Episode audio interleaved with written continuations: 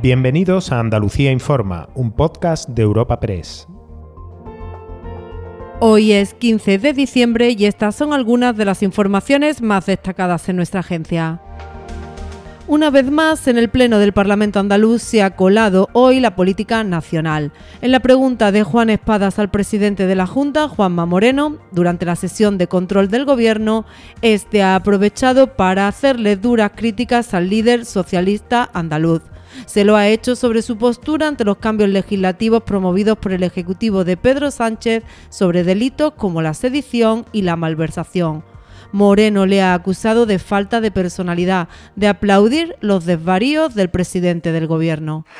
Si usted quiere que el Partido Socialista de Andalucía vuelva a tener ese, ese valor eh, añadido que tenía, ese criterio, esa personalidad, esa voz propia, usted no le va a quedar más remedio que ante los disparates alzar la voz con valentía y con rotundidad. Y estoy convencido que la mayoría de sus compañeros y la mayoría de los ciudadanos le aplaudirán. En su réplica, Espadas ha respondido al presidente andaluz recordándole los años en los que gobernaba el PP. No es su papel venir aquí a dar lecciones eh, de política ni desde luego de estrategia a mi partido. Eh, ya se las podía haber aplicado usted entre 2012 y 2016, cuando a Andalucía le llegaban 6.200 millones de euros menos y usted callaba, eso sí, usted callaba con un magnífico perfil propio. También ha habido tiempo en el Salón de Plenos para asuntos más estrictamente andaluces y uno de estos temas estrella vuelve a ser la política sanitaria. Días después de confirmarse la renovación de los sanitarios que iban a acabar contrato a finales de diciembre, la izquierda ha cuestionado a Moreno sobre la situación de la sanidad pública.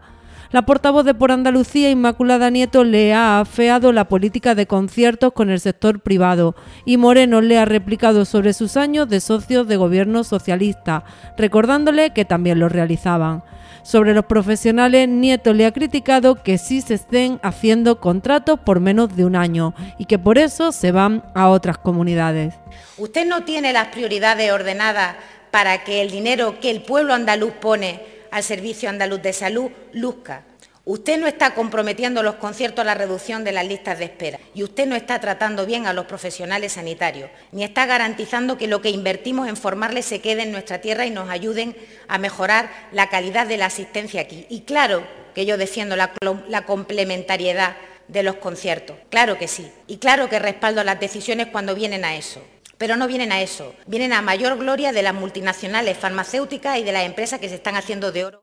La Diputación cumple 200 años de historia. Vive con la institución el bicentenario de la creación de la provincia de Almería con un amplio programa de actividades, exposiciones, conferencias, mesas redondas y publicaciones para celebrar los 200 años de trabajo e identidad almeriense. Más información en dipalme.org. Orgullo almeriense, Diputación de Almería, tu provincia. La borrasca Efraín se está despidiendo de nuestra comunidad tras centenares de incidencias, pero hoy se ha descubierto el cadáver de un senderista en Sierra Nevada que podría haber sido arrastrado por un río. Además de esta triste noticia, también hay aún consecuencias de las lluvias de estos días que van a provocar arduas labores en lugares turísticamente muy relevantes como es el Caminito del Rey, en Málaga fue cerrado el pasado martes y reabrirá mañana viernes, pero con modificaciones obligadas para poder recuperar la zona derrumbada.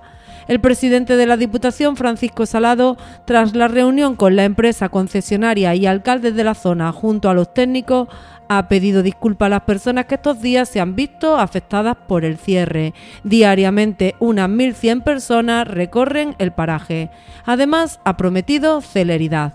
Desde el martes un equipo de una docena de especialistas, entre alpinistas y técnicos de prevención de riesgo, están trabajando en las labores de evaluación, revisión, limpieza y reparación de los daños.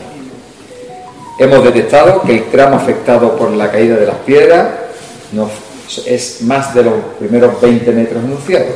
Son 50 metros de elementos que están totalmente afectados y que tendremos que reponer completamente.